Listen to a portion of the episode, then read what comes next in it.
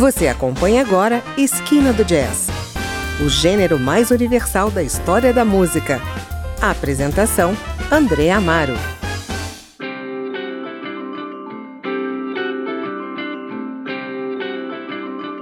Olá, o Esquina do Jazz apresenta hoje o álbum Entre Mundos, da Nômade Orquestra, uma demonstração de força do Afrobeat na música instrumental brasileira. E aqui, a Nômade Orquestra toma o cuidado de não soar como cover dos grupos de Fela Kuti.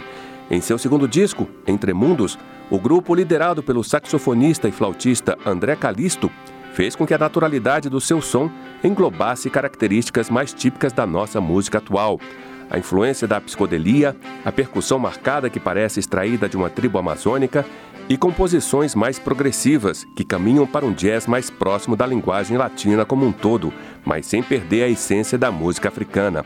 Além de André Calisto no sax tenor, sax soprano, flautas e gaita, o disco conta com a participação de Guilherme Nakata na bateria, Rui Rascassi no contrabaixo, Marcos Maurício no teclado Beto Malfatti no sax alto, flauta e picape, Marco Estopa no trompete e no chofa, Bill Bonato no sax barítono, Luiz Galvão na guitarra, Fábio Prior na percussão e Vitor Fão no trombone. O álbum conta ainda com a participação em algumas faixas de Beto Montag no vibrafone. Você segue com Jardins de Zaira, que ouvimos ao fundo, e em seguida, Rinoceronte Blues e, por último, Terra Fértil.